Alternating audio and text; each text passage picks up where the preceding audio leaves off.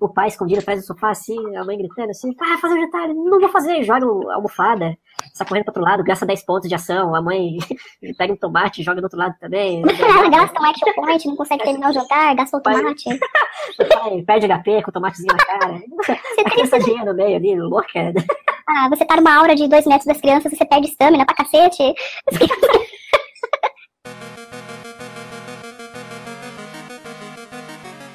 Eu sou a Juliane. E eu sou o Marcos Tirsa. E esse é o podcast dos Bichos Geeks.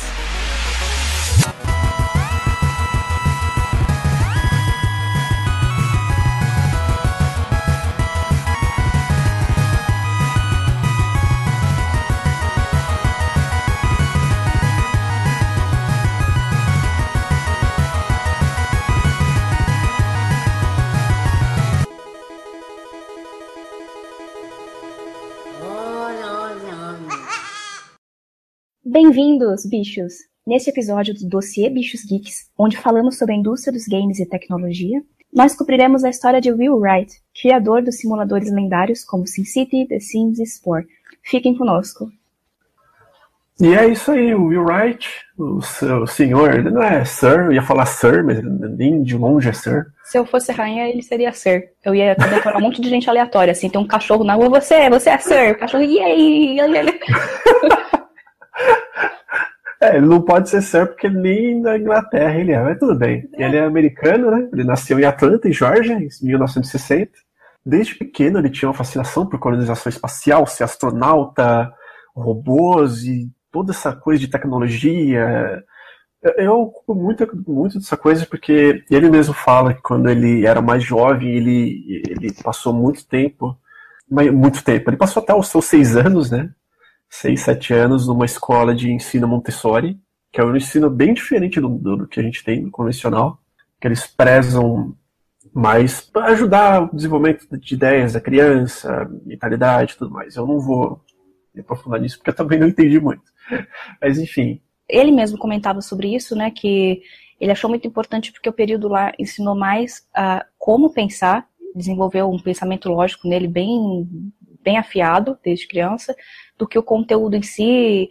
Montessori também essa, tem essa coisa de que se a criança não quer estudar uma coisa, não quer estudar matemática, não quer, ela é livre para escolher qualquer atividade e os professores são treinados para achar alguma maneira de ensinar uh, sobre o que a criança quiser fazer, se ela quiser desenhar, se ela quiser ficar num canto mexendo na terra, os professores dão um jeito de achar uma, como ensinar aquela criança sobre aquilo tal e de uma maneira que ela aplique no futuro. É bem diferente mesmo. Professor ensinando matemática para um, olha para trás, tá uma criança de cócoras, assim, com uma colherzinha enfiando na terra e botando na boca, ele vai lá também e come com ela, assim, tipo, então, sobre a terra. a criança passando cocô na parede, o professor botando a mão na testa, assim, como que eu começo a ensinar essa criança sobre cocô? Deve ser muito legal. A criança da, que come terra vira um geólogo muito foda e, outro um analista de laboratório sensacional. Eu, eu, eu era criança que passava cocô na parede e virei podcaster. É, então, é... só que quando ele chegou nos 9 anos, ele infelizmente perdeu o pai dele para leucemia. Então, ele, a mãe dele, os irmãos foram para voltaram para Baton Rouge, Louisiana, que era a cidade natal da mãe ali ele mudou totalmente de, de, de, tipo de ensino. Ele foi, foi estudar num colégio episcopal e até os 16, para depois seguir para a Universidade Estadual de Louisiana, estudou dois anos lá, depois para uma outra universidade de tecnologia, que também estudou por dois anos.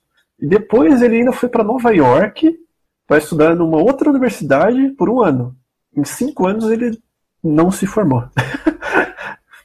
Aprendeu muito, mas não Aprendeu se formou. Muito. Ele não se formou. Ele, ele aprendeu engenharia mecânica, aprendeu robótica, que é uma das paixões dele. Uhum. Né? Foi ele, ele aprendeu nessa época sobre tudo isso. Então todas as coisinhas assim foi sedimentando todo o caminho dele até a hora do desenvolvimento dos jogos.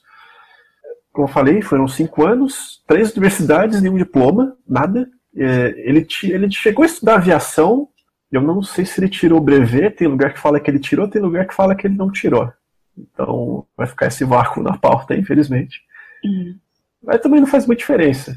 Estudou aviação e um dos primeiros jogos que ele pegou para jogar foi o Flight Simulator. O primeiraço Flight Simulator. hoje está embaixo da asa da, da, da, Microsoft, né? Muito uhum. conhecido Microsoft Flight Simulator. Mas ele jogava no Apple, no Apple II, que ele tinha antigamente. Então ali ele começou a ficar abismado com a física do jogo, como ele era complexo para pilotar o um avião, não sei o que. E aí ele se interessou e começou a fazer um joguinho dele para o Commodore 64. Foi o Radium the Bungling Bay. Uh, o Radium the Bungling Bay é um joguinho que ele chama de um jogo mais estúpido do mundo. é, e ele é um pouquinho, sim, mas ele ainda. Eu, eu acho ele um pouco complexo para a época. Você olhando assim, é, mas as ideias que ele teve pro jogo foram legais. O nome Bungling é, é de um império dos, do Império Bungling, que eram inimigos padrões dessa da, da, da Border Band, que era a publisher que ele trabalhou na época. Então é, eles estavam dominando a Terra. Então você tem você pilota um helicóptero com uma visão de cima e tem que bombardear fábricas, estradas. Você tem que impedir que eles consigam é, criar um armamento gigantesco para dominar a Terra e, e matar o, o, jogador. Então você vai lá, sai de uma de uma é, de um porta-aviões, vai voando a fabricazinha, fica bombardeando, um jogo bem assim bobinho assim, seu conceito. Só que o que acontece? É, se você demorar muito para fazer algumas coisas, ficar só voando, porque ele te dá um mapa gigante, assim, gigante para época, né? Te dá um mapa grande para você ficar voando e atirando em tanquezinhos, em barquinhos e não sei o que. Eles vão construindo essas armas. Então eles vão ficando cada vez mais fortes. E se você deixar eles ficarem mais fortes, vai ficar cada vez mais difícil de você conseguir destruir o inimigo. Então, nesse ponto, ele já fica um pouco mais complexo na construção do jogo. Então, e, são ilhas que elas se alimentam, então, tipo, você vê barquinhos saindo de uma ilha indo para outra porque ela tá dando armas para outra ilha. Pra... já, já, era bem orgânico, assim, né? Ele se preocupava com coisas que talvez nem fossem vistas como necessárias ou importantes para os jogos da época. Exatamente. É, eu, eu, eu fui ver a gameplay, eu nunca tinha jogado, eu joguei fazendo a pauta. Obrigado, emuladores, porque eu não tenho como pegar, né? entendi. Mas é, eu achei bem bobinho e, e chatinho o gameplay dele para um joguinho de helicóptero. Porque você sai do porta-aviões, você para em cima de uma fábrica e fica apertando o botão de bomba. Aí a bomba acaba, você vai para porta-aviões porque você tem que reabastecer. Não só as bombas, mas como o seu tiro. Então você tem que voltar, reabastece, volta para a fábrica e termina de bombardear. Aí você vai para outra fábrica. Então, nisso o gameplay é bem redundante, bem chato, o jogo é bem curto, mas. Em, outros quesitos eu achei ele bem legal, essa, essa ideia do, do inimigo crescer. Ele fez esse jogo quando ele estava em torno dos 23 anos? Por Foi aí. 20, 22 anos, por aí. É, bem para começar currículo mesmo, né? Mas já é um projeto bacana. É, apesar que ele não gosta, mas é, é, tá bom, né? Pra, quem, pra época ainda. Sim. Mas. E, e outra coisa, no, nos Estados Unidos ele não chegou a vender muito.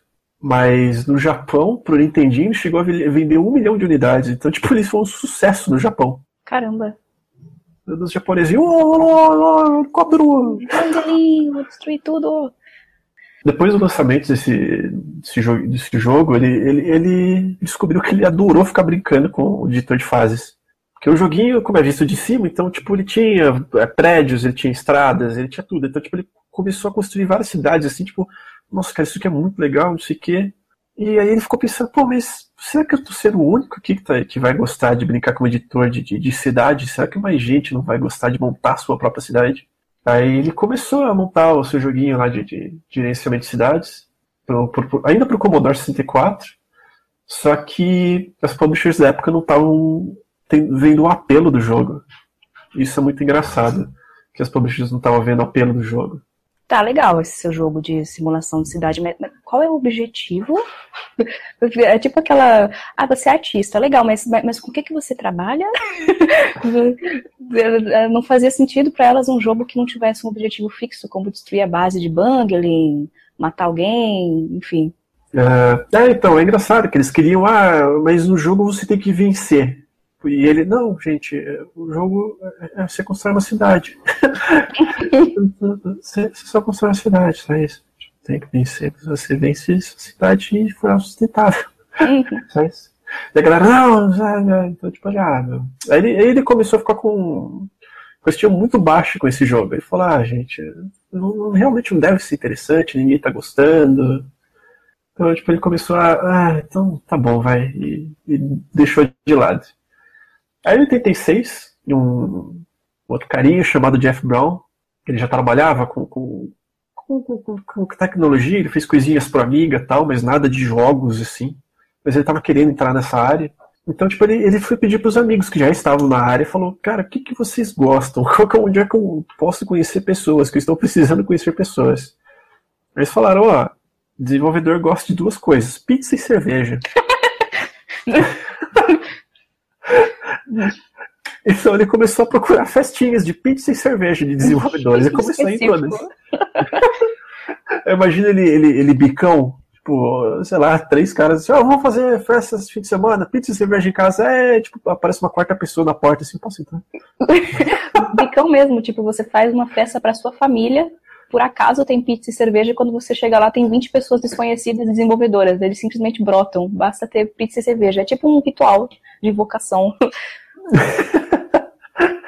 Então ele começou a ir nessas festinhas e tal, e conheceu numa delas o Will Wright. Ele fala que foi uma das festas de pizza e cerveja mais importantes né, da história. então lá eles começaram a conversar, ter ideias e tal. Aí o Wright falou: Ah, não, tenho um jogo, mas ele não é bom, ele é meio ruim. Aí o Jeff não, não, vamos, vamos ver, eu tô querendo montar uma publisher, quero fazer jogos também, vamos unir forças. Mostra o jogo. Aí ele, ah, tá bom. Aí ele abriu o Commodore assim e começou a mostrar uma cidade se desenvolvendo sozinho. O Wright começou a explicar pra ele, ah, então, isso aqui você faz isso, isso aqui você faz isso aqui, se colocar a delegacia. Eu imagino ele todo, todo tímido, sem autoestima, assim, é aqui, você aperta o botãozinho e tem o relatório, todo desanimado. É, o, Je- o Jeff Brown fala que foi mais ou menos isso mesmo. Ele, ah, não, cara, esse jogo é muito ruim, ninguém quer. O Jeff Brown ficou olhando assim, cara, como é que você tá rodando uma cidade no Commodore 64? É uma cidade, tem trânsito, tem, tem vidas, a gente só não vê pessoas. É, o Commodore não ia conseguir rodar pessoas. Mas tinha pontinhos de carro, tinha ruas, é, trânsito, problemas de trânsito, problemas de criminalidade, estatísticas. Como é que você tá rodando uma cidade, cara? Ele, ah, não, nesse jogo aqui. Não, não, vamos montar uma publisher agora. E esse vai ser nosso primeiro jogo. É, foi então né, que eles começaram a, a Maxis. a partir desse ponto. Uma das coisas engraçadas da, da, da história da Maxis é que eles estavam lá tendo ideias, né? Eles começaram a ter ideias. Eles estavam querendo ter ideias para o nome. Um, os nomes, para começar, tinham que ter as letras X, Y ou Z no nome, for no reason, Hum. e não precisava ter um significado. Então, tipo, eles só queriam um nome mesmo, assim. Então Uhum. tinha uma lista lá, eles fizeram uma reunião familiar com, com a família do Jeff Brown. Aí tinha lá o nome no meio, Maxis. E o pai do Jeff Brown queria dar um, um significado. Então ele falou, ah, então tem M de, de, de, de mom, de mãe, e tem o, o, o is de cis, então forma uma família. mom and cis, Maxis, mom and cis. E tem um X no meio, que é o que você queria, tem uma letra X. E se você ler ao contrário, fica 6 a.m., 6 da manhã. Aí tipo, ah, Isso é muita ideia de pai, essa simplicidade genial, assim, que eu, que, que eu fico muito bobo, fica a coisa mais famosa do mundo. Aí então ele falou, ah, tá bom, então vai ser Maxis o nome da empresa. e a sede da Maxis no começo foi na casa do, do Jeff Brown. Então tinha computadores na sala, nos quartos, na cozinha, tinha gente programando na cozinha, a mãe dele, né, fritando uma panqueca no café da manhã, alguém programando loucamente. Assim. É, o dia que ela faz pizza, então aparece todo mundo para trabalhar. ah, ali é o dia que ela faz pizza, todo mundo trabalha com o dobro de, de empolgação, o jogo sai em dois dias. né, com essa base, assim, que essa apareceu Sin City.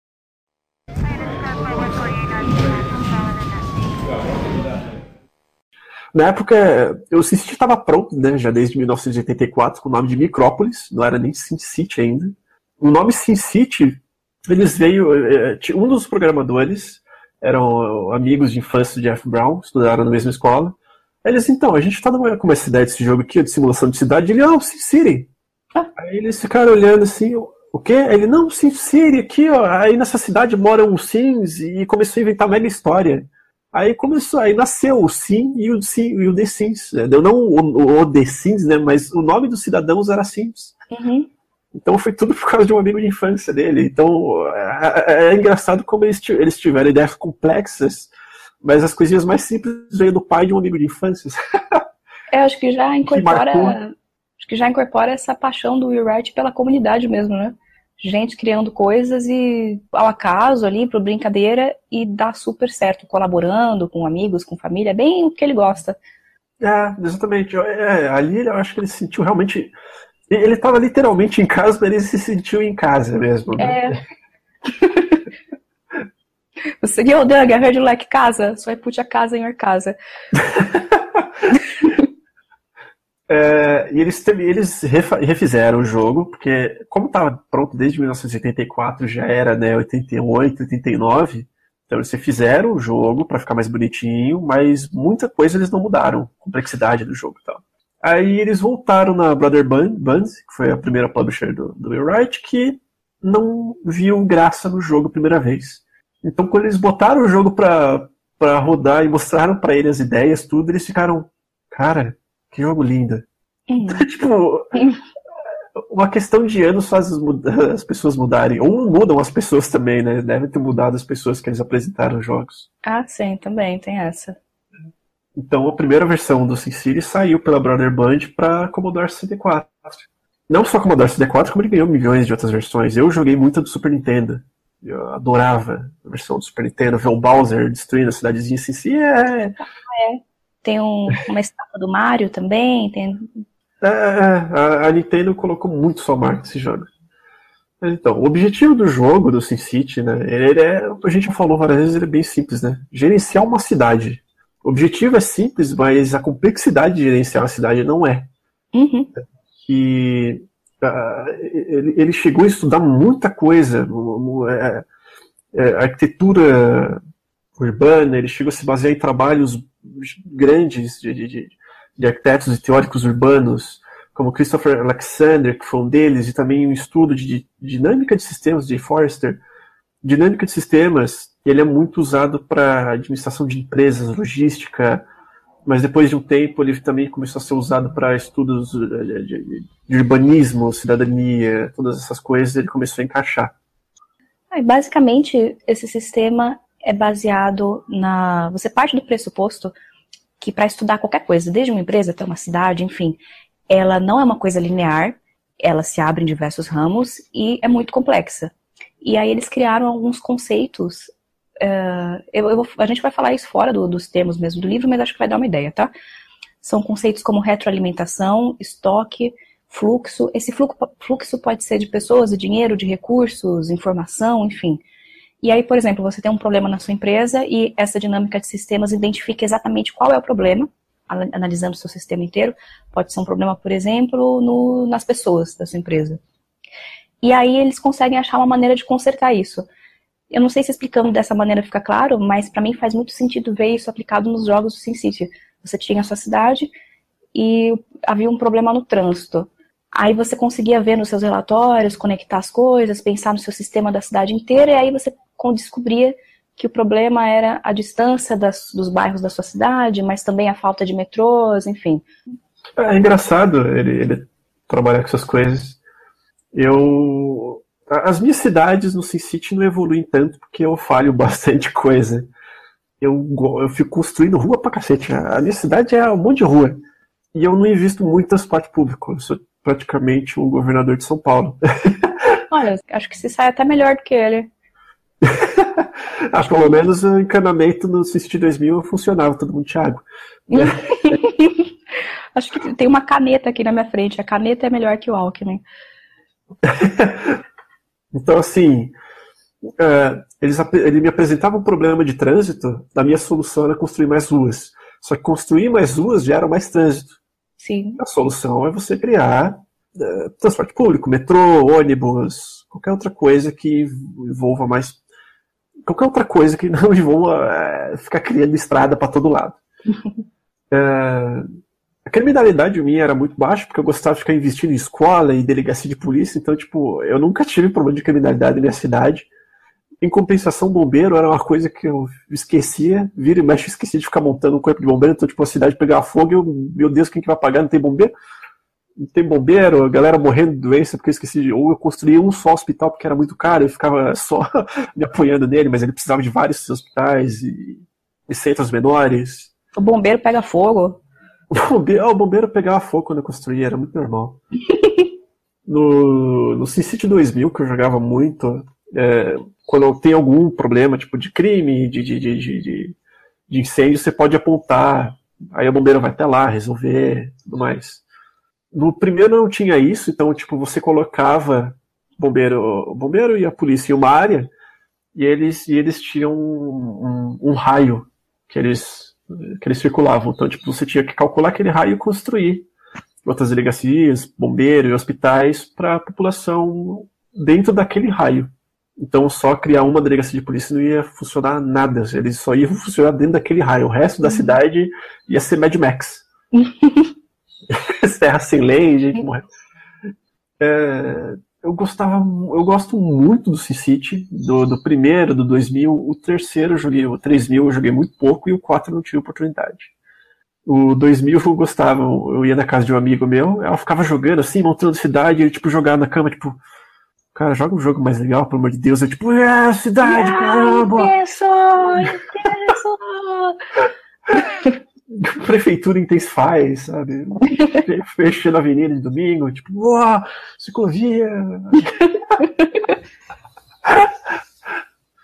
e é engraçado que ele, ele saiu na mesma época que o Populous do, do Peter Moliné, e foi nessa mesma época que é, cunharam o termo God Game por causa desses dois jogos.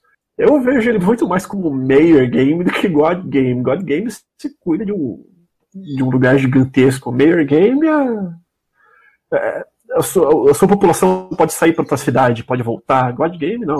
A galera fica no mundo que você cria mesmo. Pra mim, isso é um prefeito, acabou, né? God Game. Mas tá certo falar God Game. É, a ideia do observador que controla alguns aspectos desse mundinho, né? Não, não tanto por ele poder controlar um mundo inteiro, um planeta inteiro, mas pelo observador ali que ninguém conhece e tal. Que... É por isso que esse termo está mais associado às coisas do Moliné, mas serve também para o SimCity. Sim. É, é, uma das inspirações do SimCity também, uma outra, né, além desses estudos e tudo mais, foi um conto polonês chamado The Seventh Cell, que é sobre um engenheiro que encontra um tirano deposto que foi exilado em um asteroide. Aí ele vai lá e cria uma cidade miniatura para esse, esse tirano ficar oprimindo a galera de lá. Então ele tem problemas que a galera, que, que, esse, que essa populaçãozinha luta contra o tirano e, e, e, tudo mais. É uma ideia que é a base realmente do SimCity. Você não é um tirano, mas você cuida de uma cidade, assim, tem pequenas populações, você vê a galera bem pequenininha no, no SimCity 2013, você vê a galera indo para traba indo trabalhar, voltando, você vê que ele tem mais vida. Você vê a população ali reclamando, eles saem de casa, querem fazer festa, querem fazer festa de fogos, e se você não tiver bombeiro, queima todas as casas. É, é bem legal, todas essas ideias e como ele juntou em uma só. Sair lá do Raging the Bug Bay, ficar estudando arquitetura urbana, sistema, dinâmica de sistemas, ler um conto e montar o SimCity, que a gente tem o SimCity depois. O, hum. Esse conto ainda, ele tem um pouco de influência nos jogos seguintes. Ele faz parte de um conjunto chamado Cyberíada ou Siberíada. Por exemplo, no, no The Sims mesmo, o código que a gente usa para dinheiro é Clapaucius. Eu não sabia de onde, de onde tinha saído esse Clapaucius. Ele é o nome de um desses engenheiros robôs do, desses contos. Ah, isso é. não tinha a menor ideia. É, são contos antigos e todos esses, todos eles têm, eles são engraçadinhos e têm um pouquinho de crítica social, falam sobre o futuro da tecnologia, estão tentando prever como a gente vai se virar com a tecnologia, o que, que vai acontecer com a cultura, tal. E são dois engenheiros que são amigos barra rivais. Clapaucius é um deles, o outro, se não me engano, chama Trum. E eles vão saindo por planetas, eles são robôs também, não são engenheiros robóticos, eles são, eles são robôs. Engenheiros e eles saem por planetas e vão. Cada planeta tem uma historinha diferente, uma coisinha diferente para resolver. É, eu fiquei curioso de ler esses contos agora. Porque eu, eu achei que era só uma coisinha aqui, uma outra ali. Fiquei, fiquei bem curioso agora. É, saberia da. É, é Ilíadas? Tem um, um livro famoso, eu fiquei pensando se era baseado nisso. Pode ser. É bem capaz. Não encontramos uma referência a isso mesmo, mas eu acho que é essa ideia mesmo de, um, de uma narrativa épica, mas dessa vez sobre o futuro da humanidade com robôs.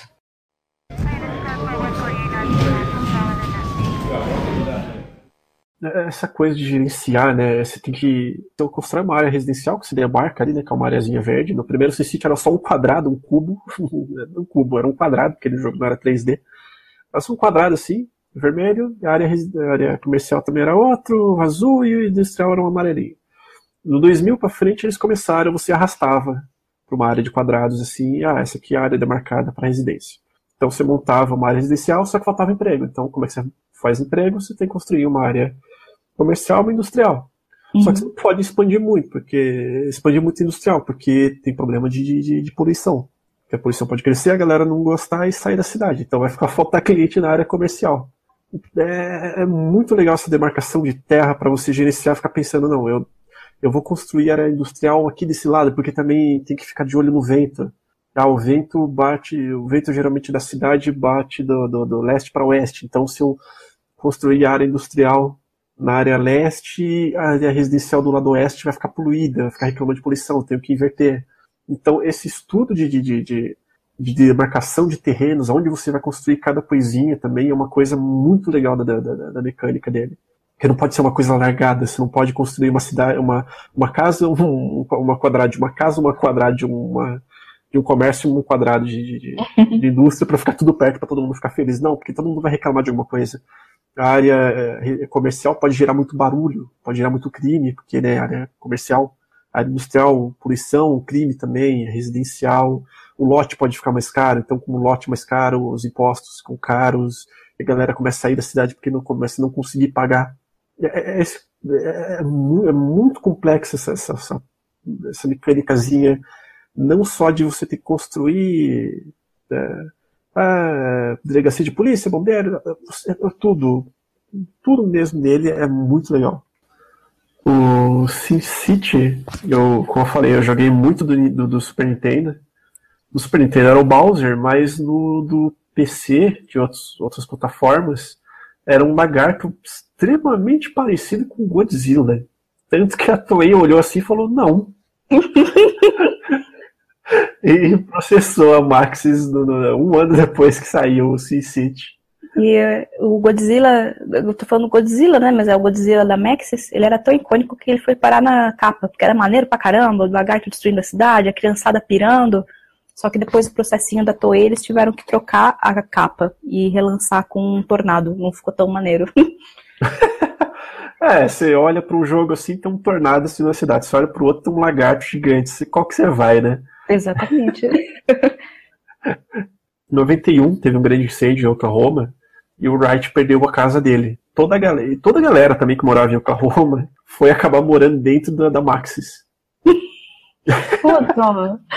então o Jeff Brown fala que ele entrava na Maxis, estava a galera dormindo lá no, no, no estúdio, todo mundo estava se reerguendo ali. Isso daí serviu para ser um dos cenários, porque o SimCity, além de você ter a liberdade de você construir essa cidade, ele te dá cenários com missões.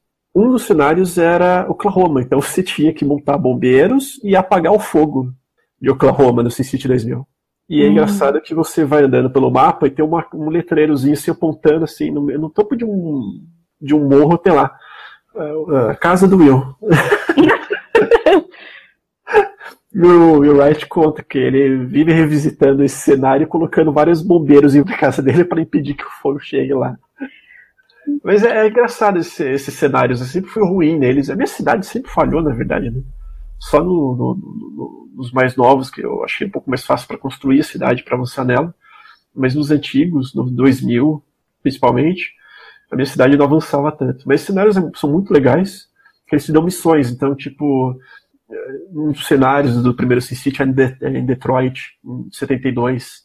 Então você tem que lidar com o problema de alta, alta criminalidade no, no lugar, na cidade. Rio, tem um no Rio de Janeiro, em 2047, que está sendo destruído por uma, uma enchente. o, o, o, aquecimento global fez o nível do mar subir, está destruindo a cidade. Parece verídico. oh, mas verídico é que alguns jogos, para alguns sistemas de computador que não suportavam gráfico de enchente, eles trocavam que o problema do Rio de Janeiro era a criminalidade. Oh. Não sei o que é pior. Um arrastão junto com arrastão enchente, maremoto. E claro que tem o cenário da cidade de Tóquio, que tá lá o bicho lagartão destruindo a cidade, você tem que resolver. Você não consegue destruir o bicho, não tem. É, não existe exército, não existe como você montar uma força-tarefa contra nada. O que acontece é que o bicho vai destruindo e você tem que é, arrumar o que ele destruiu. Uhum. Então, as missõezinhas desse cenário são muito legais para quando você não quer só montar uma cidade, sabe? Deixa eu fazer uma outra coisa. Lagarto gigante da cidade, yeah! Aí você fica arrumando tudo que ele faz. eles são considerados não só jogos é, de entretenimento, mas como educativos. Então eles caem no, no selo dos edutainment, jogos de educação e entretenimento tudo num só. Então, tipo, é, muitas vezes a gente só fica pensando naquele meu pequeno arquiteto. Bloquinhos de madeira, adorável. Bloquinhos de madeira, entretenimento. Yeah. É aquele que com os tijolinhos pintados, bloquinho vermelho, azul, verde, telhadinho vermelho? Isso, era Nossa. tipo um Lego, só que você não encaixava nada, era mais legal, era legal você construir aquilo, passar o braço em cima, ver tudo específico no chão. É, eu gosto muito dele. Eu adorava aquilo, eu ficava montando, jogando umas bonequinhos assim, tipo, era briga, tipo, os bonequinhos voando, os tijolinhos. Maravilha. E como ele cai nessa área de entretenimento com educação, ele acaba, acabou servindo como matéria de escola. Tem escolas aqui no Brasil que, que trabalharam já com o SimCity, trabalham até hoje. Algumas mudaram para Minecraft, mas ainda trabalham com SimCity. E nos Estados Unidos eles chegam a ter uma competição anual para alunos de sexta, sétima e oitava séries, hum. que é o Future City. Então os alunos têm que ir lá e resolver problemas realmente urbanos, problemas de transporte público, problemas de, de, de água, eletricidade. Ah, eu tenho um cenário que todos eles vão falhar. Olimpíadas 2016 Rio. Vixe, consertar Guanabara, terminar de construir o estágio um, um mês antes da Olimpíada. Todo Tirar jacaré lá do, do, do, dos rios lá que eles, eles têm ainda. É, fornecer água para os hotéis que não estão nem construídos ainda. Maravilha. Eu achei muito legal isso. Eu, eu acho que muitas escolas aqui no Brasil ainda deveriam trabalhar muito mais com isso. Sim. É, engenharia, arquitetura, planejamento urbano é uma coisa eu não vou falar essa coisa mais complexa, mas a base disso para o cidadão é muito importante para ele entender o que, que funciona na cidade, como a cidade funciona, que não gira só em volta dele. Tipo, ah, eu comprei meu carro, vou ficar parado aqui no trânsito. Você comprou, você e mais 30 mil pessoas compraram o carro, vai todo mundo ficar parado no trânsito, porque ninguém está pegando ônibus. Então, Sim. é muito legal você parar, pegar o SimCity para entender o que está falhando, montar, montar a cidade de São Paulo e ver o que está falhando em São Paulo, assim no geralzão. É uma boa ideia, né? Fica o desafio para os ouvintes. Quem quiser brincar com isso, contem pra gente o que aconteceu de bom, de ruim na sua, na sua São Paulo ou na sua cidade natal aí, onde você mora. O bom é que quando você cansa, dá pra soltar um lagarto em cima e acabou. Exatamente. Ah, lagarto em São Paulo, você fica olhando assim, é. Yeah. o SimCity também lançou muitos addons. Ele começou, por exemplo, com a ideia de você poder editar até o terreno onde você constrói a cidade e lançou uma ferramenta especial que permitia fazer mais, é, mais é, features de terraformação mesmo. Tem essas versões educacionais que acompanham essas competições e tal, elas, pelo que a gente viu, elas são exatamente a mesma coisa que o jogo base, só que elas trazem um diferencial de um manual maior ainda. A Maxis é conhecida por fazer manuais gigantes, e tem um espaço para fichário, tem área de questões para os alunos, relatórios do professor, é tudo bem completo, bem adaptado para a sala de aula. O SimCity, eu falei, ele chegou, eu não cheguei a jogar todos. O 2000 foi o que eu mais joguei. Ele chegou a ter o 3000, que também que ainda era com o Will Wright, e o 4 como já foi na época que a Electronic Arts já tinha comprado a Maxis, acabou passando para as mãos de outro pessoal. Hum. Não caiu a qualidade, é, pelo que eu vejo em reviews e tudo mais, eu não cheguei a jogar, então vou falar de, das reviews, infelizmente. Ele é um jogo excelente, é um jogo sensacional, e infelizmente o SimCity 2013 já não pode falar a mesma coisa. Ele é um jogo legal, eu jogo ele de vez em quando, só que Electronic Arts podou demais o jogo para centrar muito no online. E eu achei isso um erro fatal. Aí também entra o DRM, né? A DRM. É, Electronic Arts, né? né? O DRM é redundância, mais ou menos. Né? né? Mas eles queriam focar que você não jogasse o SimCity sozinho, jogasse com seus amigos. Só que nem todos os amigos gostam de você ficar paradão montando uma cidade. Ah, passa tal recurso, ah, toma isso. Ah, tá faltando minha cidade de ferro, ah, toma ferro.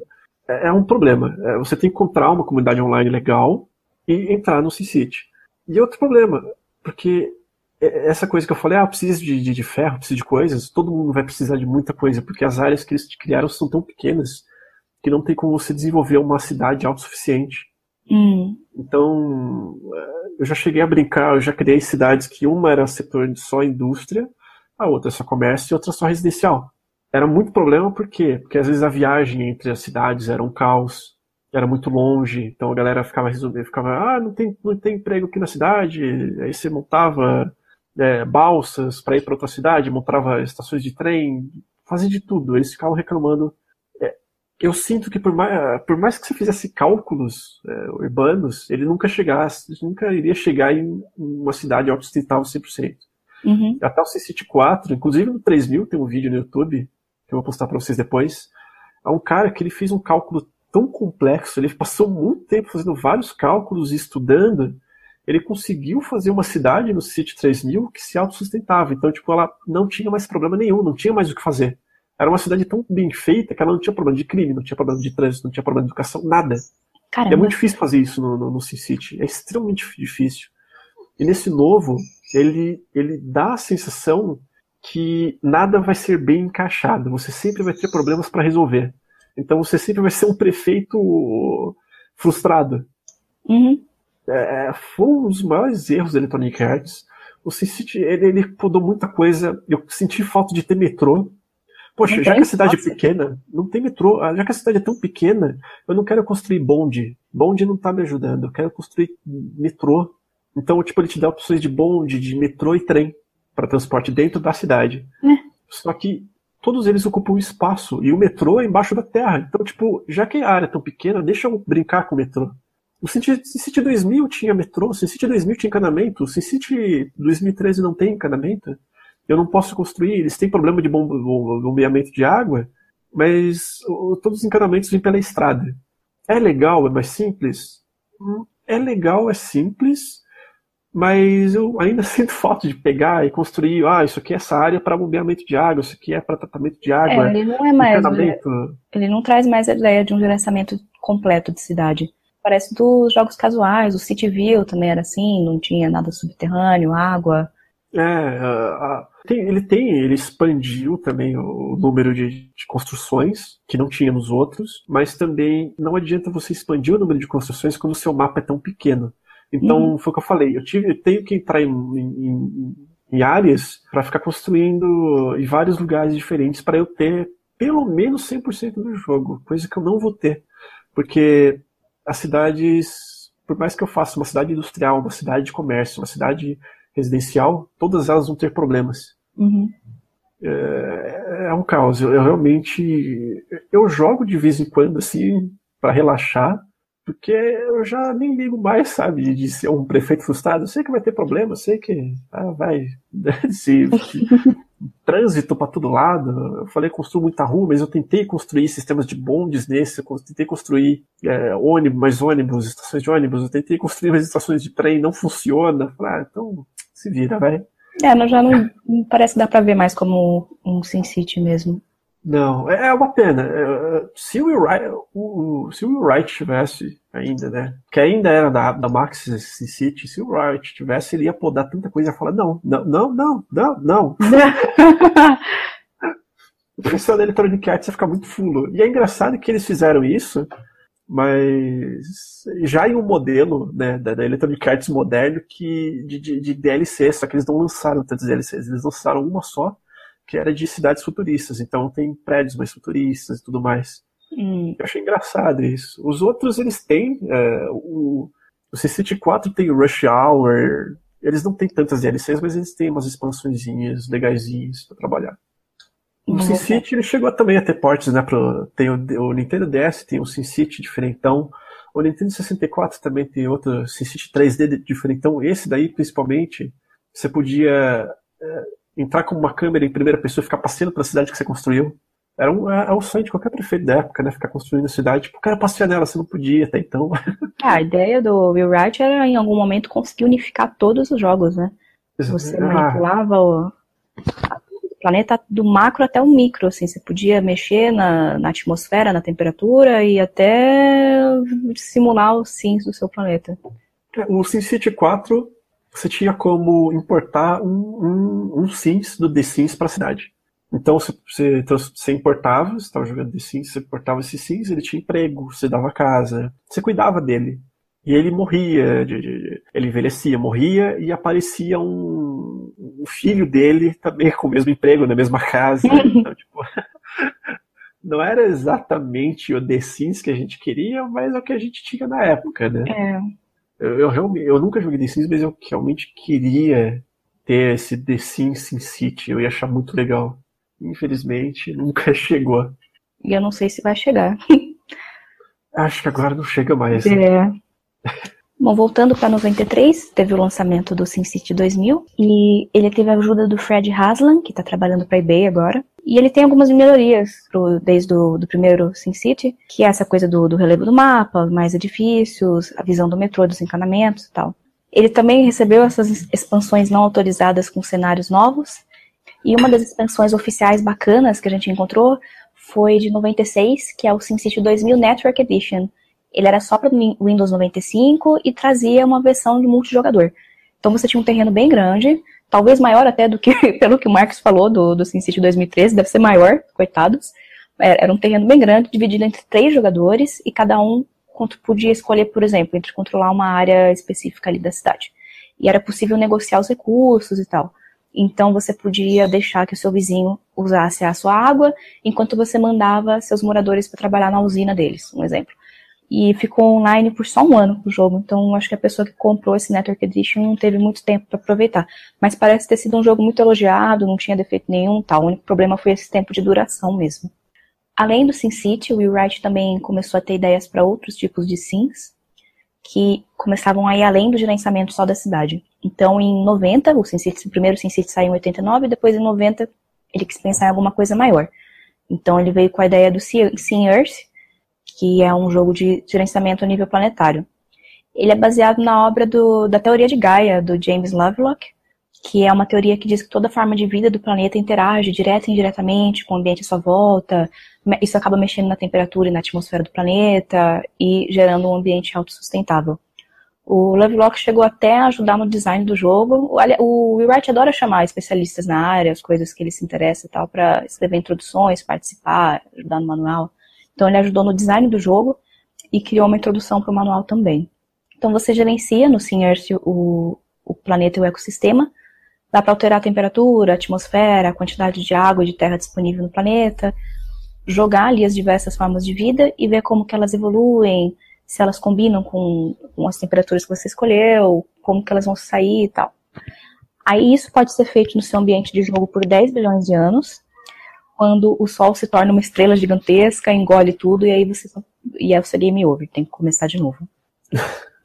em 91 também ele saiu, ele lançou o Ciente, que ele tava o Jeff Brown falou que ele tava tava lá na Maxis tranquila, eu o Will Wright chegou mó feliz assim, cara, eu tava no meu quintal olhando as formigas, ele, ah, não. ah. ah, tá, o que, que você quer? É, ele, cara, tava olhando as formigas, mó legal, cara. E aí ele começou, ele leu uma, uma obra, né, chamada The Ants, do E.O. Wilson, que é uma é uma das obras mais completas sobre formigas que existe. Então, esse cara estudou colônias, estudou anatomia das formigas e tudo mais, e o Wright pegou tudo isso. Ele pegou toda essa obra acadêmica e, jogou dentro do, do, do, do, do Ciente. Tanto que eu joguei o Ciente e a parte de, de, de, de dele contar para você curiosidades das formigas e tudo mais é, é tão completo que dá sono. esse, é o, esse é o medidor oficial, uma coisa muito informativa, dá sono. é, o que acontece no Ciente? É, você cuida. É, americano tem muito, muito dessa cultura. Brasileiro, eu, eu acho que eu vi uma vez só na minha vida, que é cuidar de uma fazenda de formigas. Uhum. Então, para americano vai, vai amar, criança americana ama isso. Então, tipo, você cuida de uma colônia de formigas, não é só uma fazenda, você cuida de uma colônia no geral. Então você começa com uma formiguinha só, você faz o ninho e começa a botar e ela vira formiga rainha. Então ela começa a botar ovos e vai gerando outras formiguinhas para trabalhar para você, formigas operárias, formigas é, guerreiras, enfermeiras, todos os tipos de formiga. Então você tem que cuidar dessa, da, desse formigueiro e expandir ele, porque acontece, todo jogo se passa em um quintal de uma casa. Então você vê até, pode até ver o mapinha, são vários grids, são vários quadrados, e tem formigueiros é, inimigos. Você tem que tomar conta de todo o quintal, pegar todos os formigueiros inimigos, acabar com todos os predadores e, e virar realmente uma formiga, o, o rei das formigas. E o objetivo final é você tomar conta da cozinha da casa. Então foi um dos primeiros jogos do Wright a realmente ter o objetivo de você vencer ou perder. Porque se invadirem o seu, seu ninho e matarem a formiga rainha, acaba o jogo. Eu é, gosto... Não só a formiga ruim, mas todas as outras formigas. É. Eu gosto de como é um jogo extremamente científico, preciso, informativo, e aí do nada você ganha o jogo quando você vai até a cozinha. Então eu tô imaginando que é o objetivo de todas, todas as formigas é chegar às nossas cozinhas.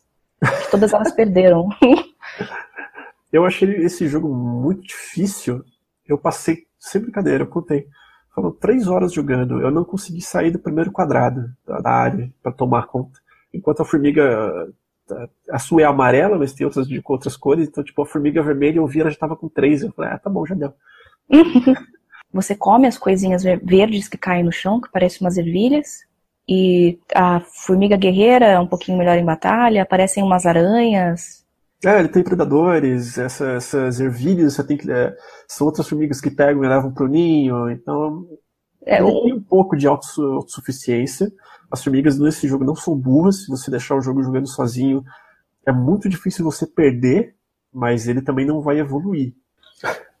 o Pro Jared também tem um, um vídeo muito bom sobre cientes, que ele também se joga e se frustra pra caramba, que ele também deixa o jogo rodando sozinho o jogo não evolui tanto, mas também não estava tão ruim quanto ele jogando. Enfim, Ciente é. Dá para entender porque também não fez tanto sucesso, né? É. Aí, em 1992, ele lança o Sim Life, que é conhecido como playground genético entre eles da equipe. É um simulador de ecossistema e evolução. Ele pareceu, ele é meio parecido com o, com o Sim Earth, você tem a liberdade, só que aqui parece que você tem uma liberdade maior para mexer na, nas formas de vida do jogo. No SingErt você assistia como elas saíam, e aqui você consegue mexer mais um pouco.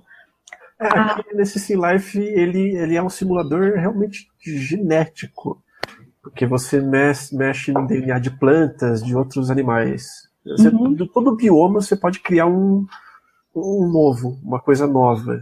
Ele vinha também com um manual gigantesco para te explicar como mexer nesses genes, as possibilidades de criaturas. Vinha com um jornal para você se sentir realmente o Mendel lá mexendo nas ervilhas.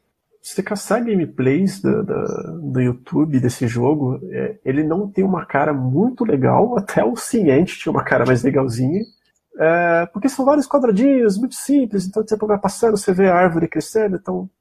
E você tem que coordenar tudo por gráficos, ainda mais que o SimCity, que o SimCity é um tanto de gráficos para a cidade, mas esse ainda mais, porque você tem que ver o que está acontecendo, mexer nos bichos que você colocou lá, criar novos, alimentar esse ecossistema e tudo mais. É, ele, ele é outro também, junto do Sim Earth, o Sim Ant, que dá para entender por que ele não fez sucesso.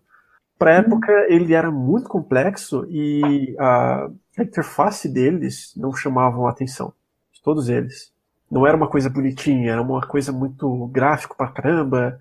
Você tinha um visual de um planeta, mas não saía daquilo. Né? Tipo, é. Ele tinha mais cara de um auxílio para a sala de aula mesmo, assim, uma cara de um jogo mais educativo. Tinha os mapinhas, tal, mas né. É. Em 93, mais um jogo do, do, do todas as vezes que a gente tá falando aqui é do Will Wright. É, ele, ele quis lançar o Sim Farm. O Sim Farm é, é o que o nome diz, é o simulador de fazenda. Então você controla uma fazenda que você planta nela, os animais, é, o tamanho dela, você bota silos para armazenagem. É, é, simulador de fazenda mesmo. Quem chegou a jogar um pouquinho só, eu não vou falar que ele é muito mais complexo, mas uh, Harvest Moon, Stardew Valley, eles são, assim, fofos, só que eles não chegam ao nível de complexidade que é o Sim Farm. E o Sim Farm, inclusive, não só você controlar uma fazenda, como você ajudava a alimentar uma cidade, que é né, a cidade do interior. então, conforme a cidade ia evoluindo, e você ia colocando mais coisas na cidade, você ia ganhando mais, é, mais itens para sua fazenda, mais, mais sementes, mais animais, mais tratores, mais veículos para você cuidar de toda a plantação, mais tecnologia, como irrigadores e tudo mais. É, esse foi o jogo mais bonitinho entre todos eles que ele lançou. O que mais me chamou a atenção, assim, porque ele, ele é o SimCity numa fazenda. É, ele é o SimCity numa fazenda, só isso.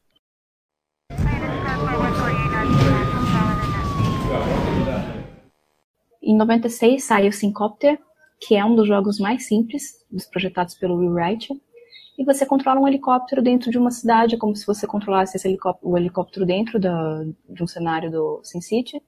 Você poderia até importar cidades que você fazia no SimCity 2000 e trazer para ele. Ele também vinha com 30 mapas disponíveis. E as suas missões eram, por exemplo, carregar policiais até o local onde acontecia um crime.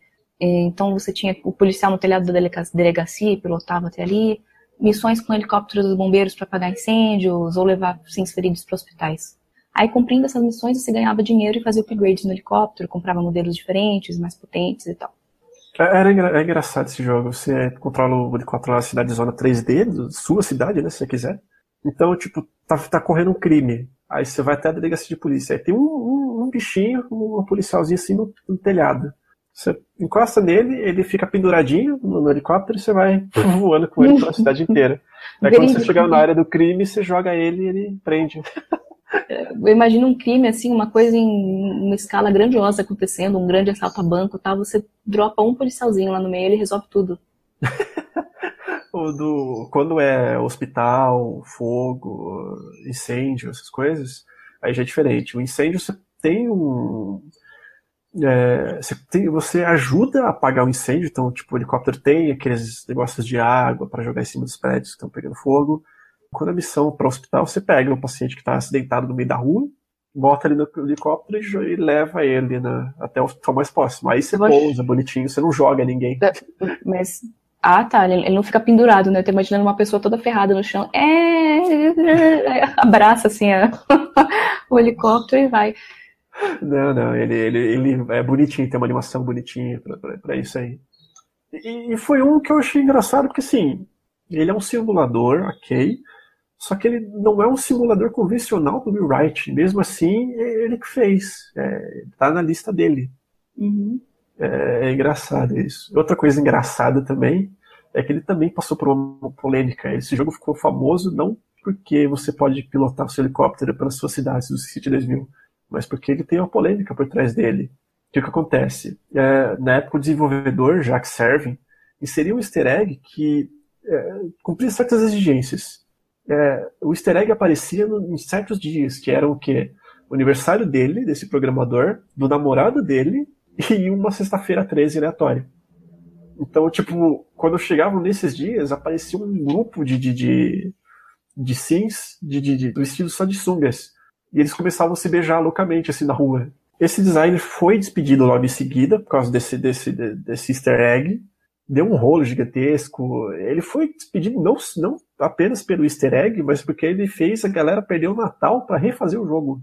para tirar esse easter egg que ele tinha colocado. Gente. E ele não colocou porque ele quis, ele colocou não apenas porque ele quis, mas ele colocou porque ele foi pago. Tinha uma empresa chamada RT Mark na época que eles eram ativistas. Então eles pagavam certas pessoas dentro de, de empresas para uh, para atrapalhar as coisas, vamos falar assim. Então eles pagaram 5 mil dólares para esse cara, para esse cara pra colocar esse bando de, de, de, de carinhas peladinhos de sunga se beijando na cidade. É e outra coisa que esse bug, esse, esse easter egg faz é um bug.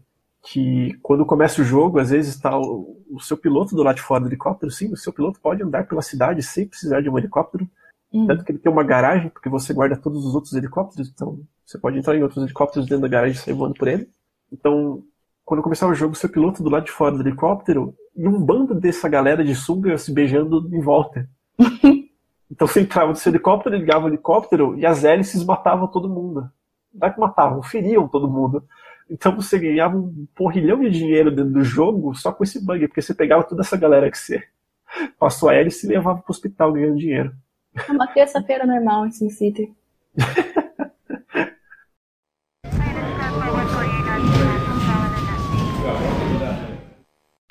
Aí em 1996 tem o Singolf e ele consultou o Robert Trent Jones, é um arquiteto especialista na construção de campos de golfe, porque além de ter um modo onde você, por exemplo, usava o movimento do mouse para controlar como, a, a, precisão de seu mouse, ele ia definir a sua mira no jogo, existia um modo baseado em três cliques para você poder acertar, acertar as bolas. Só que além disso, acho que a graça dele estava no, no, em fazer o design dos campos. Você podia tanto gerar um terreno randomizado, como e, e esse terreno ia ter obstáculos com água, árvores, buracos na terra, lava, e ou então você podia manipular todos esses elementos e construir o campo do jeito que você quer. Existia também uma opção para jogar online com outras três pessoas. É, em, em 96 ele lançou esse Golf, mas é engraçado que também em 2000 ele lançou um outro, mas aí ele foi em parceria com o Sid Meier, outro também é, cabeça, né, desses jogos de, de, de, civilização, de simulação, que quem, quem conhece, ouviu, jogou o Civilization já conhece o nome dele. Então eles lançaram, não foi pela Maxis aí, mas foi pela Five Axis, que, foi, que é a empresa do Sid Meier, que é o Sid Meier's Sim Golf. É um jogo bem parecido. Você também constrói ali uh, o seu campo de golfe, você gerencia aquele campo de golfe, você ganha dinheiro com a galera que vai lá jogar golfe, você tem uma casinha ali que é, a, que é o clube, né, o country club ali, que a galera vai lá, consome as coisinhas. Então, ele, ele se meteu duas vezes nessa coisinha de sim golfe. Tem gente que gosta de golfe. É, e eu achei engraçado porque eles poderiam ter feito qualquer coisa aí o Sid Meier. Poderia ter feito o maior jogo do milênio. Vamos fazer um simulador de golfe? Vamos. Vamos. Tá ótimo. Podia ter juntado o SimCity com o Civilization e fazer uma loucura gigantesca. SimCity e Civilization The Sims. Olha só. É. Você, cuida do, do, você cuida do Tutankhamon numa cidade de, de, de, do Rio de Janeiro. e depois esse Golf, todo, todos esses jogos aí que a gente falou. Em 97, a Electronic Arts chegou e comprou a Maxis, a empresa do Wright, por uma bagatela de 125 milhões de dólares. Nossa. É pouco, né? Pouquinho só. Uhum. O Google sabe negociar muito melhor empresa, assim. Compra por bilhões. o Jeff Brown, que a gente falou lá desde o começo, que foi um dos cofundadores da Maxis, ele pegou a parte dessa, desses, dessa compra dele e saiu da empresa. Falou, ah, tô feito. Pegou, botou dinheiro na cueca assim e falou, falou! O cara falou! Ele, então, a Ferrari dele ali é... é... A Ferrari começou a voar, assim, foi na direção do horizonte. Aí ele é investidor até hoje. É, é melhor, né? Melhor coisa se fazer. Você acorda, de manhã assiste, olha. Olha, hoje eu ganhei mais um milhão. Dormi. É. Foi isso aí, enfim. E não só ele foi afetado pela compra, né? Afetado ele, quis ser afetado pela compra, me compraram, foi, foi, foi embora. Mas a Maxis, né? Passou por toda uma reformulação. A Electronic Arts demitiu uma porrada de gente que também estava desde o começo da Maxis com eles. Então, muita gente que acompanhou a história da Maxis já estava já tava ali sentado na calçada lá de fora com seus coisinhos, tadinhos. O Will Wright já estava pronto para cair fora, só que aí negociou com ele. Falou: não, fazer o seguinte a gente sabe que você está com uma ideia de um jogo, mas a gente está precisando de, de, de, você termine pelo menos o SimCity 3000. Aí você vai ter total liberdade de fazer o jogo que você quiser. Ele falou, ah, tá bom, então é só o SimCity 3000. Ele disse, é, tá bom. Então em 98 ele terminou o SimCity 3000 sem pressa nenhuma. E quando eles lançaram, o Wright já teve a liberdade para entrar em um outro jogo que ele estava pensando há muitos e muitos anos, que era um simulador de comportamento humano. Né? É, uma das ideias, ó, a ideia dele veio um do ciente. O ciente tinha um modelo de casa. Então ele ficava cutucando o Jeff Brown e falava, cara, é, imagina, ter, imagina ter um jogo que você é, gerencia uma casa. E Jeff Brown, ah, legal, cara. É, a Max não tava botando muita fé. Ele falou, ah, de novo, ele que esse papo dessas formigas, eu não aguento mais. Tá bom, tá bom, você senta aí, viu? Então foi a Electronic Arts mesmo que acabou salvando essa ideia dele. Exatamente.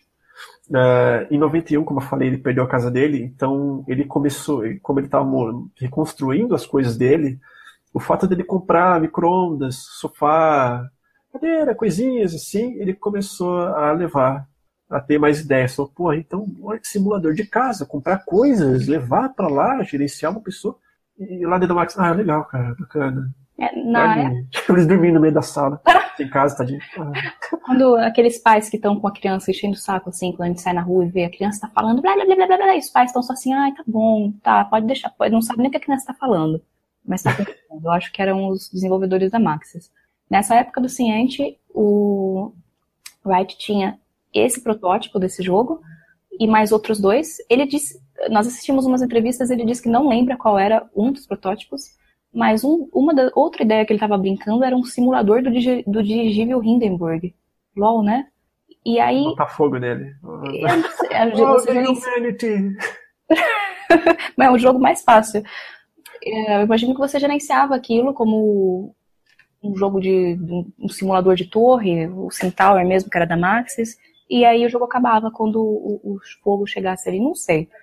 E aí ele tinha também esse, esse outro jogo, que era como um simulador de casa de bonecas, ele apresentou para um focus group. Você escolhe uma galera, galera para jogar o seu jogo e dá um feedback.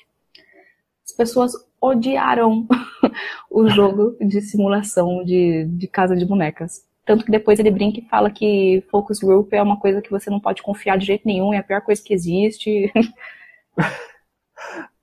Mas ele foi lá, deve ter apresentado o ciente e eles amaram. Ah, legal, cara, formiga aqui, ó. todo mundo brincando com formiga na sala.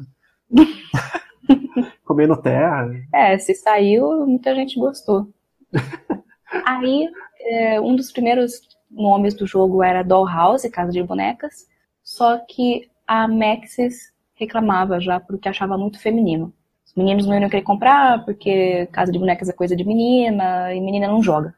O Jeff Brown cita isso até, o pessoal reclamando, eles discutindo em reuniões e ninguém concordando com o nome. Só... Aí o Will Wright mesmo falou é assim. Engraçado, né? é, é, é engraçado que eles falaram, ah, a menina não joga.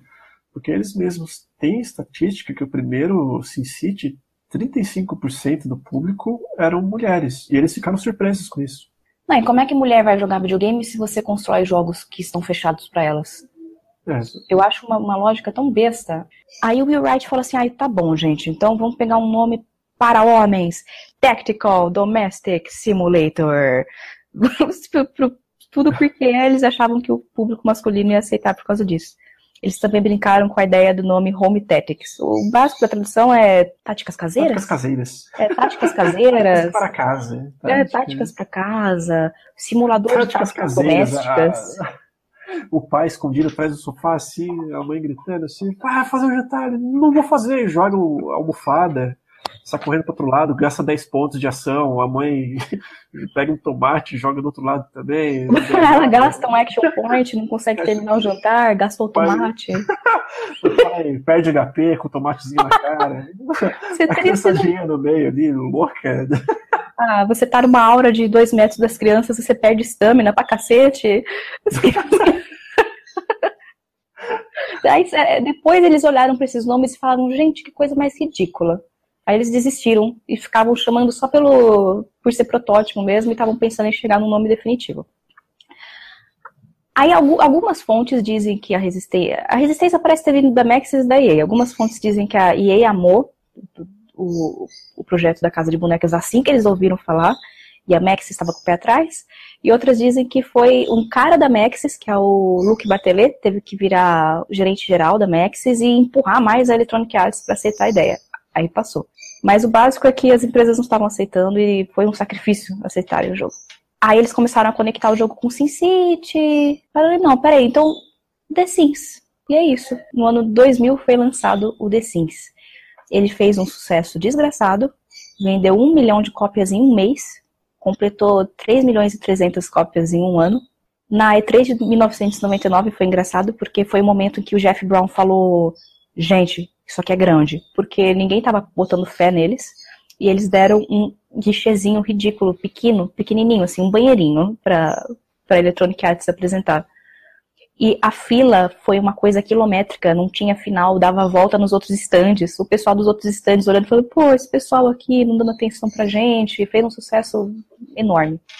Então, no básico The Sims, você escolhe um sim ou uma família pronta, ou cria o seu personagem do, do zero, escolhe a aparência desse personagem, que nesse momento é só o sexo do personagem, três, três tons de pele e a roupa que era já uma roupa completa, assim. E já vinha com o formato do corpo junto também. Então, se você gostasse de uma roupa e o personagem fosse magro, você quisesse alguém gordo, azar o seu. Você ia ter que escolher uma outra roupa. E aí você também tinha a opção de começar o jogo com a família novato, ou newbie, que era o noob lixo. é o noob lixo. Não fazer nada. Ai meu Deus, a cozinha, o que, que eu faço com esse lavador? É o fogão. Mas ah, é. Você tá em cima, você esquenta a bunda, tipo, filho, sente em cima, se liga o fogão. Ah! Era esse o objetivo mesmo. Ele, já de início, assim, eu começava a te ensinar a jogar, você tinha que ler, ele te ensinava a pegar o jornal fora de casa, um cara que não sabe pegar um jornal, sabe? E aí ele já te ensinava a arranjar um emprego, porque o emprego é importante no The Sims, ele ia te guiando assim. É, é engraçado que a gente tá falando, ah, eles não sabem nada, e essa é a ideia, realmente. Eles tipo, darem a impressão para o jogador que eles, eles são burros por isso que eles falam naquele Simlish, que é o gibberish deles, né? Que eles ficam. Blá, blá, blá, blá, blá, blá, blá.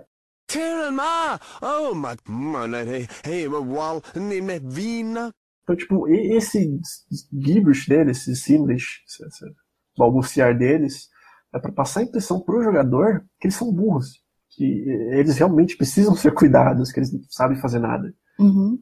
E no começo era para o Wright tinha feito esses personagens inteligentes, só que eles perceberam que não tinha graça. Que os personagens faziam as coisas, mas isso não tem graça. Eu não estou cuidando deles, eu não estou pedindo para eles fazerem nada, nada. É, eles são inteligentes. Então eles tiveram uma ideia que é o quê? Tirar a inteligência deles e colocar nos objetos. Então na programação o que acontece? Quando eles vão sentar em um sofá, quem ensina eles a, a, eles não sabem sentar. Quem ensina eles a sentar no sofá é o próprio sofá. Então o sofá, eles ah, vem aqui, bota as pernas para frente e sempre no Isso, agora você está em cima de mim. Então para subir a escada é a mesma coisa. Ah, você bota um pé na frente, isso, agora você coloca o outro no degrau. Isso, agora você vai. A geladeira, a televisão, tudo está ensinando o, o sim a, a, fazer alguma coisa naquele mundo. É, é legal isso. É, até que ideia de início, os Sims interagiam mais com o ambiente, apesar do jogo final ter um nível de autonomia, mas eles foram tirando cada vez mais autonomia. Por exemplo, o Sim não é capaz nunca de procurar um emprego sozinho ou fazer nada muito complexo. Estudar habilidades mesmo, sim, são muito preguiçosos por natureza, então é muito difícil que eles contribuam para o crescimento das próprias habilidades. Outra coisa que influenciou o Simlish não foi só para dar esse arzinho mais bobinho para eles mas o jogo foi lançado simultaneamente em 14 países e ia dar um trabalho desgraçado fazer toda a tradução, ia muito investimento, muito dinheiro. Então, eles experimentaram com diversos idiomas, misturaram finlandês, inglês, línguas indígenas, é muitos idiomas e criaram o Simlish. Acho que uma das que eu achei interessante é que eles se inspiraram em códigos navarro, que os soldados americanos usavam na Segunda Guerra Mundial, eles sabiam algumas palavras navarro e usavam. Então eles pegaram também algumas palavras na barra e misturaram. E tinha que ser algo engraçadinho. Esse, esse idioma foi estudado porque tinha que ser algo engraçadinho e ser uma coisa que fizesse algum sentido, que estimulasse a imaginação das pessoas para que elas próprias imaginassem o conteúdo do Simlish. Ele foca mais então na emoção do que eles falam, no tom, do que no conteúdo em si, porque não existe nada. E esse jogo não tem um objetivo fixo, poucos limites. Então, por exemplo, às vezes a gente acha que o objetivo é construir uma casa. Mas é uma opção, se você quiser não construir parede nenhuma, colocar só um banheiro, uma cama, um telefone, o básico do básico, e criar o seu estilo de jogo do jeito que você quer tal. Então, ele, no máximo é isso, que ele te ensina a conseguir um emprego para conseguir mais dinheiro e escolher o seu método de jogo. Eu nunca, eu vou falar que eu nunca encostei no The Sims, já falei isso lá no começo, mas eu fico, eu fico dando risada do pessoal que joga e as histórias deles. Tipo um que apareceu esses dias que eu li, que é o, o como se fosse né, a, a, esposa. O meu marido transou com a minha irmã e me deu um high five até que eu perdoasse. o Wright também gostava muito de acompanhar a comunidade que se formava em volta do jogo. Aqui no The Sims 1 já nasce uma comunidade enorme de. É como se fossem os modders. A gente chama de CC, ou de Custom Content. Tinha objetos novos, você podia construir personagens novos também, editar os arquivos de texturas. Eu fazia isso muito para construir meus personagens. Você abria a textura no, no Paint, era aquela coisa planificada estranha, do, parece que você tirou a pele do personagem. E pintar o que você queria, era muito fácil de fazer. E essas ferramentas auxiliavam a pessoa a fazer sem ser tão artesanal, tão manual, precisar abrir em Paint e tal tinha um, uma dessas ferramentas era o Art Studio, te permitia pegar qualquer imagem do seu computador e transformar em um quadro dentro do jogo. Facelift era um que você construía o rosto do seu personagem. Eu, eu, achava muito engraçado porque eu baixava celebridades na época, eu queria jogar com a Britney Spears, com, e com a, Britney Spears não, mas eu lembro de ter baixado todo mundo do Matrix. ter feito uma casa com, com o Neo e todo mundo, só que ficava muito feio porque eles pegavam as fotos dos atores e colavam no rosto do personagem. Então ficava parecendo o primeiro Max Payne. Uhum. Bem feio. Tinha o Home Crafter, te permitia já criar uns padrões para as paredes, pinturas e tal. O relacionamento com os outros sims também não é uma coisa chave do jogo, não é um objetivo, mas acaba sendo onde as pessoas focam mais. Construir família, ter caso, ver os outros sims ficarem com ciúme, e eu lembro que eu, é, eu fazia um, um, estilo de jogo bem bobinho, eu gostava de colocar dois sims que iam se gostar no futuro morando em casas diferentes. E eu construía a vidinha dos dois. Depois eu ficava visitando lotes da cidade toda hora e esperando que eles se encontrassem. Eu tentava fazer com que um visitasse o outro e focava no emprego deles, na carreira, enfim. Enquanto isso, vinham alguns amigos em casa jogar e eu tinha, tinha um amigo com uma irmã super pequenininha. Eu falava, ai, que fofinho, deixa eu ver ela jogar. A, a, diversão dela era oba-oba todo dia, toda casa toda erótica, jaulinha de dança, é, e, e, era uma criança, eu falava, meu Deus, o que tá acontecendo aqui? Eram duas experiências de jogo completamente diferentes. Dizem até que os objetos, a casa, o, estilo do jogo é bem para criticar o estilo de consumo americano, aquela coisa da, do comercial de manteiga, tudo bem falso, bem superficial, mas o próprio Wright falou que não é nesse sentido, que não é uma crítica, ele não está tentando tirar o valor dos Sims ou criticar ninguém dessa maneira. A questão é aquela, a mesma coisa do Simlish, como o jogo foi lançado em muitos países, ele precisava de uma cultura bem genérica, de objetos simples tal, e aí veio esse sonho americano, que é uma coisa facilmente reconhecida em seriados, nos, nos comerciais mesmo, e que deu super certo, as pessoas de vários países conseguiam reconhecer, ver graça e tal, mas não, não era tanto no sentido de, negativo, sabe, de fazer uma crítica e tal. Uhum. O jogo também foi inspirado em softwares de arquitetura, que já tinham uma coisa parecida com o modo compra, você posicionar os móveis dentro dos, dos cômodos e tal.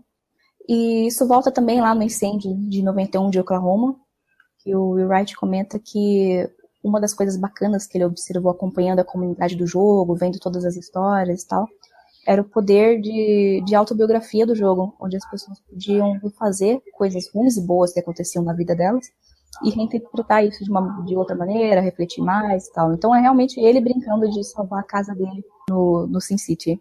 Tem outra coisa interessante também, que a, a, fonte dos textos do jogo é a Comic Sans. Eu acho que é a última vez que a Comic Sans pode ser utilizada em tão larga escala sem ser criticada, sem ser zoada.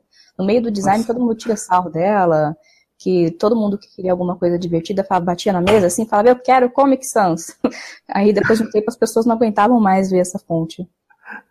Eu lembro que eu comecei a gostar muito quando saiu O Bicho Vai Pegar, você podia ter bichos de estimação, ah, e aí, também, né? é, é, é. é. o que, que, a gente, fazia? É, nos primeiros jogos, antes de ter bichos de estimação, você já tinha uma comunidade trabalhando a todo vapor ali, de modders, pessoal que fazia o custom content, que fazia os animais. Só que eles era muito difícil você criar o personagem ali do bichinho e ainda por cima animar, definir como ele interagir com o ambiente e tal. Então, na verdade, você comprava, por exemplo, eu comprava um Beagle, só que ele era apenas uma estátua de um cachorro. A diferença é que eu podia colocar sentado no sofá.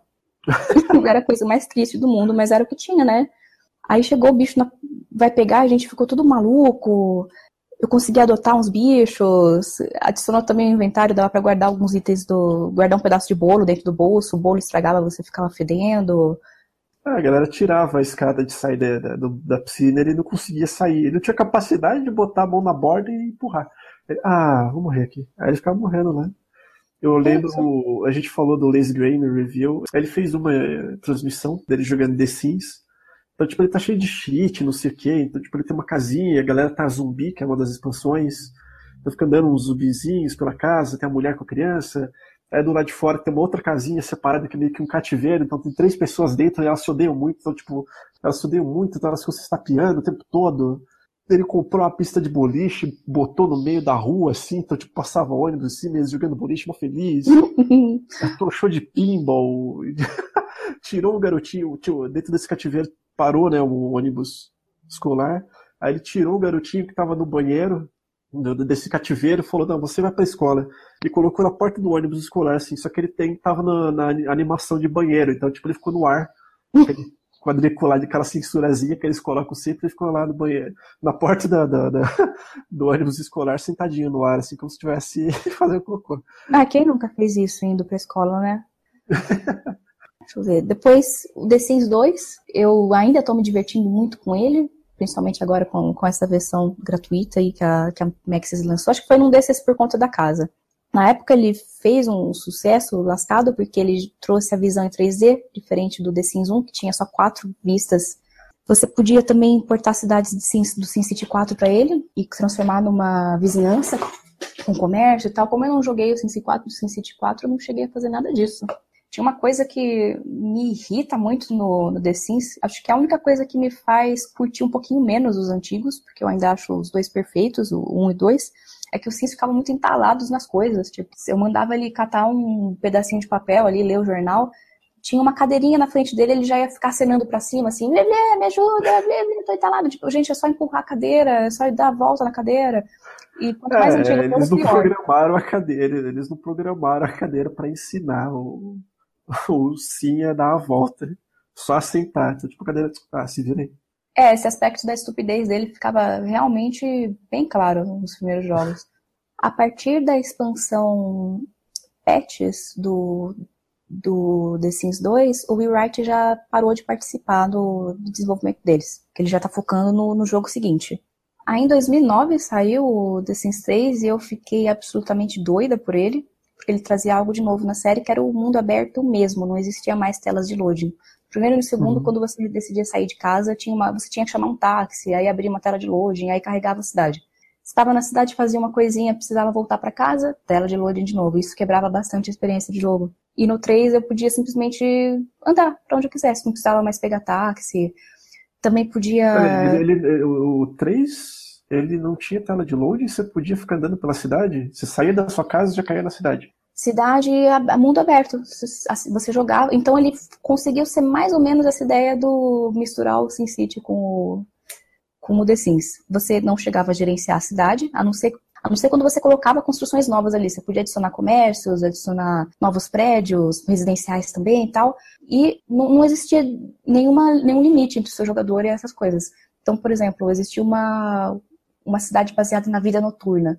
Tinha bares e tal, então eu adorava construir minha vidinha ali de dia e tal, e de noite eu saía para as baladinhas, pro barzinho, ver se eu encontrava outros sims.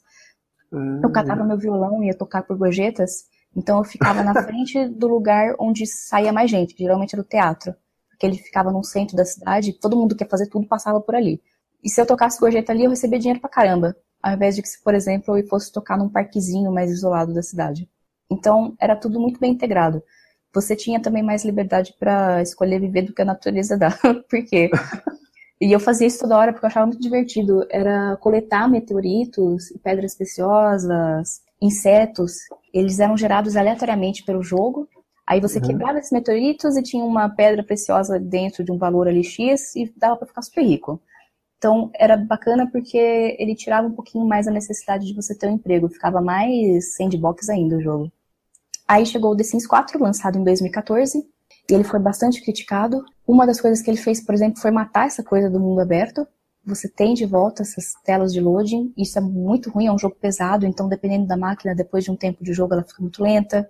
Ele também destruiu uma coisa que era muito divertida no The Sims 3, que era conseguir construir o padrão que você quisesse de estilo para os objetos e para as roupas. Você podia colocar, criar suas próprias imagens e trazer para o jogo, podia trocar cor de cabelo, tinha uma liberdade tremenda. É o Create a Style, e isso sumiu do The Sims 4. O que eu vi as pessoas falarem bem, eu não cheguei a jogar o The Sims 4, é que ele tem uma criação de personagem extremamente intuitiva. Antes você criava o personagem usando sliders, você selecionava a boca, e aí você usava o slider para aumentar e diminuir. No The Sims 4 você só clica e arrasta nas partes do corpo e parece que você está esculpindo o personagem mesmo. É engraçado. A EA ela cometeu dois erros. Né? O City 2013 ela cometeu um erro grande.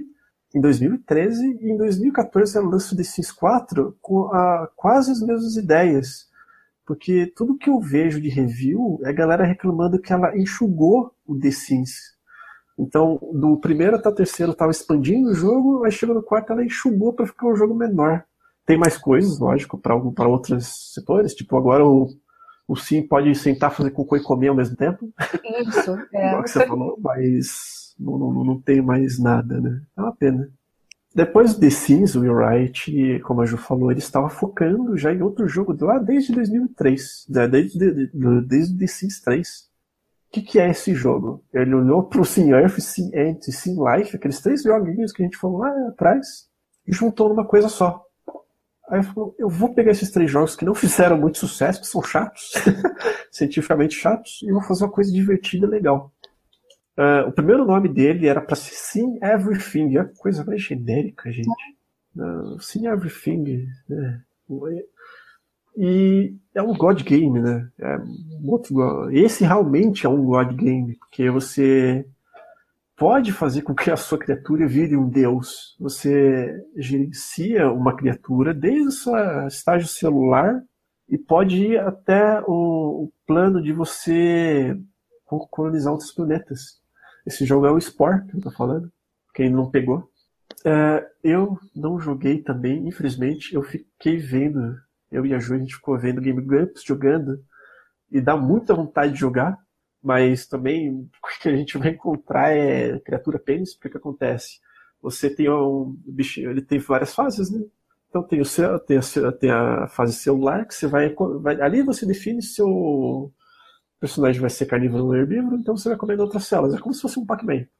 E batalhando com outras células, que também são criadas por outros jogadores, isso que eu achei legal. Esse Spore, ele é ligado no, no servidor, então outros jogadores que montavam outros monstros são distribuídos para, para outros jogos. Você não precisa ficar online para jogar, mas quando você tem um cadastro dentro da rede lá do Spore, ele, ele importa bichos de outros jogos. Então, tipo, na fase celular você vê outras células também que são de outros jogadores. Você vai crescendo até a fase que você pode sair da água. Já passou da fase do nutriente, então você pode explorar aquele mundo. Você pode montar o seu bicho do jeito que você quiser, botar olho, perna, braço. E como é tudo procedural, ele vai calcular a posição das pernas e como o jeito que ele vai andar. Se você colocar de um jeito muito bom, muito com as pernas muito separadas, ele vai andar de um jeito muito bobo. Vai... vai parecer que ele tá cagado. Exatamente. então, tipo, dessa fase aí você vai começar a ter uma tribo, você vai começar a ter outras, outra, outras, outros seres para viver com você, além de outros jogadores que também esses seres de outros jogadores também podem ser amigos ou inimigos, vai depender da sua abordagem de como eles te abordam. Então, são duas coisas. E você vai evoluindo. A fase do fogo, você vai descobrindo coisas, o seu bicho vai descobrindo coisas, até a fase que você pode explorar planetas. Então, quando você pode explorar planetas, você pode gerenciar planetas. Você pode mudar o bioma, como era no Earth. Esquentar toda. esquentar ele, fazer um planeta de vulcão, ou encher ele de água, encher ele de ar, fazer o que você quiser. O Sim Life é a parte de gerenciamento do, do, do, bicho. Você pode colocar perna, olho, braço, fazer o bicho que você quiser, que era assim que o Sim Life fazia. O Ciente, eu acho que ele olhou pra Sunig e falou: Isso é estranho, quis fazer bichos estranhos. Uhum. Eu realmente não vejo muito sentido no Ciente, a não ser da colônia, né? Porque você tem colônias, então você tem, você bota ovos, você cria mais outros bichinhos, se eu morrer. Então nunca vai ter um game over assim. Esse jogo deveria ter sido inicialmente super científico, baseado em teorias da, da evolução, sociologia e tal. Só que, à medida em que o jogo ia sendo desenvolvido, parte da equipe falou assim: gente, isso aqui não tá divertido, vai ser igual aos outros. Gente, as crianças vão querer jogar tal. Aí eles fizeram duas equipes. A equipe científica, que estava sendo encabeçada pelo Will Wright, e a equipe cute, fofinha, encabeçada por outro desenvolvedor.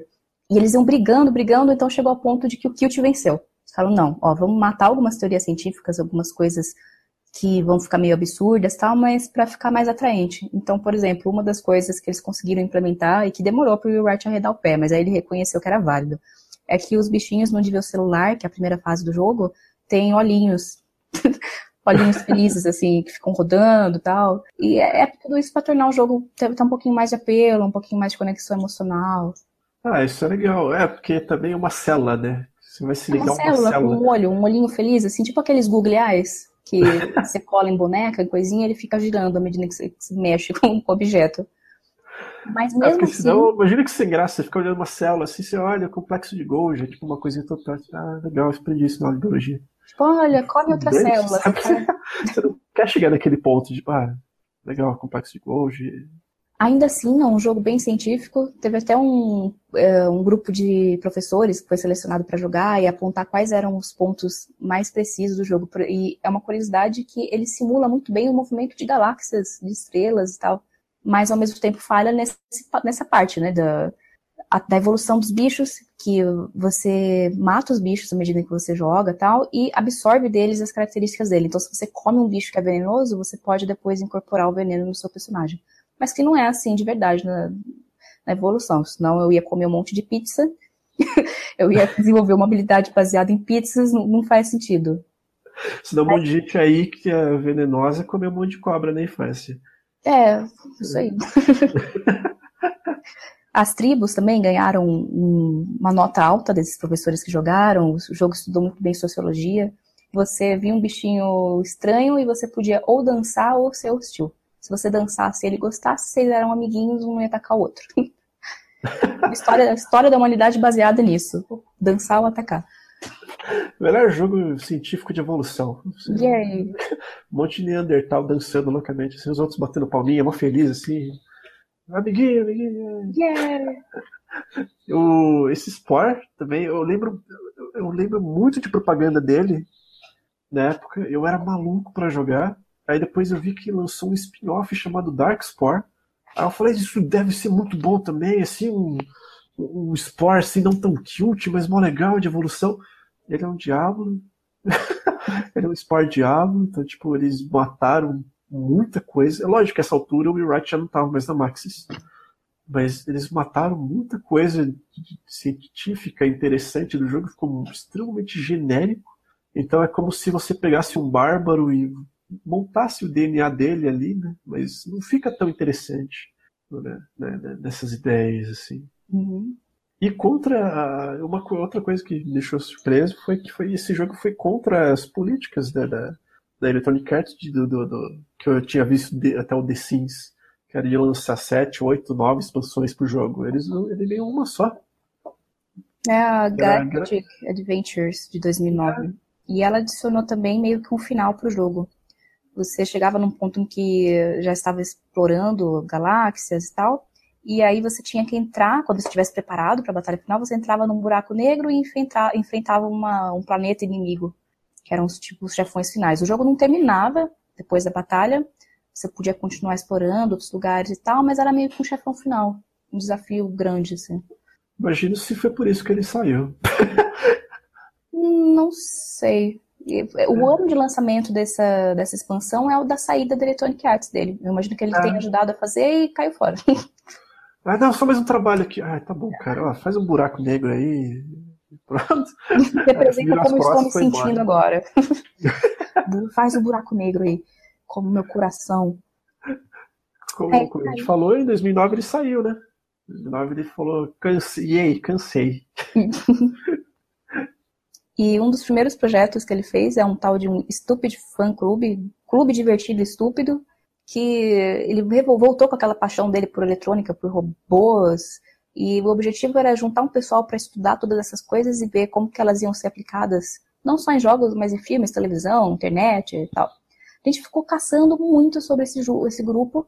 Ele tinha um site que já saiu do ar, já sumiu, tem pouco, pouco material que ele tenha produzido, mas parecia uma ideia bem interessante. Depois, em 2011, o Wright criou a ideia para uma série de TV chamada Bar Karma.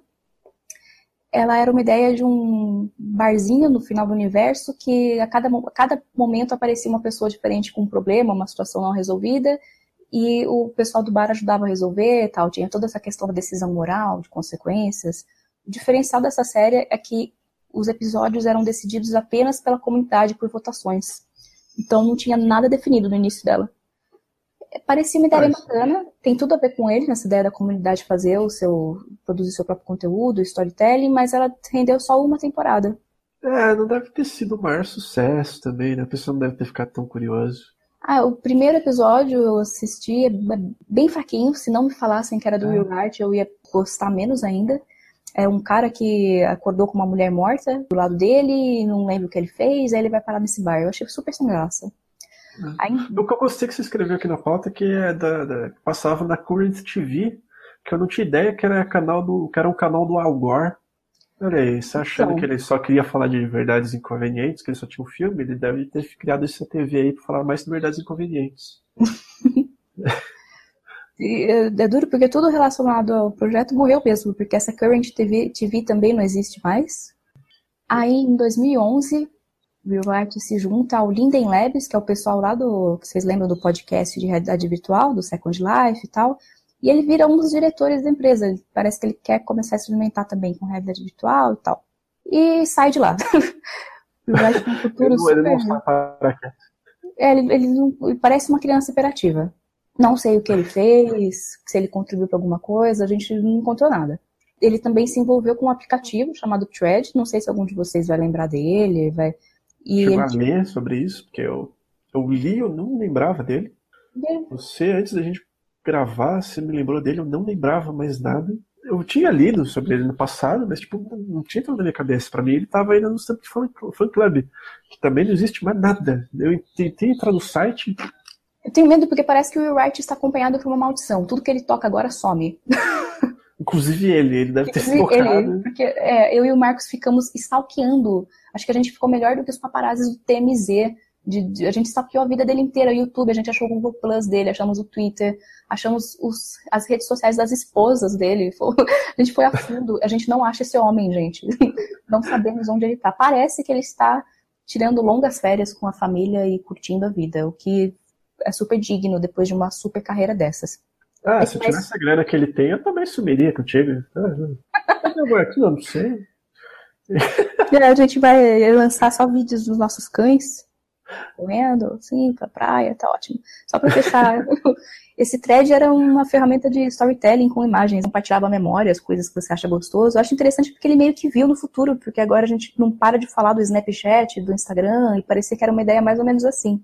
Mas é, o site eu, da empresa. Eu vi as coisinhas dele, achei que era meio que um. Eu vi as coisinhas dele, eu achei que era meio que um Snapchat com Pinterest, porque dá para você brincar, colocar historinhas, mandar para os outros. Ah, isso é ok, mas não tem cara de Will Wright. Não. e sumiu também. O site sumiu. Aí agora a gente também encontrou o LinkedIn dele. Fala que ele é o CEO de uma tal de Entertainment junto com a esposa, que também trabalha lá como designer e tal, mas não vemos, não vimos produtos deles, não sabemos o que eles fazem, e o site deles também saiu do ar, então pode ser que nem exista mais. é isso aí, Will Wright, tio Will. Tiozão Cara, Will. Eu gostei demais de levantar essa pauta. Ele tem coisas geniais no, no para montagem de, de, de, jogos, o currículo dele, do, dos estudos que ele, que ele faz com todo cuidado. O fato só dele olhar uma formiga no, no quintal dele ficar empolgado para fazer um jogo de formiga já é um cara bem excêntrico, bem diferente. E vale muito a pena conhecer mais sobre as coisinhas dele, seguir alguns passinhos dele. É muito, muito legal. É, eu, eu gosto também da a personalidade dele, é muito engraçada. Nós assistimos algumas entrevistas. Ele fala que é difícil de conviver com ele, que ele é muito direto, ele não tem habilidade social nenhuma, é todo desenvolvedor excêntrico, né? Ele, gosto muito dele. Eu tinha sugerido isso pra gente falar no Bichos lá no começo, por gostar dos, dos The Sims, saber um pouquinho dele, e no final a gente foi cavando cada vez mais coisas sobre ele e nós adoramos.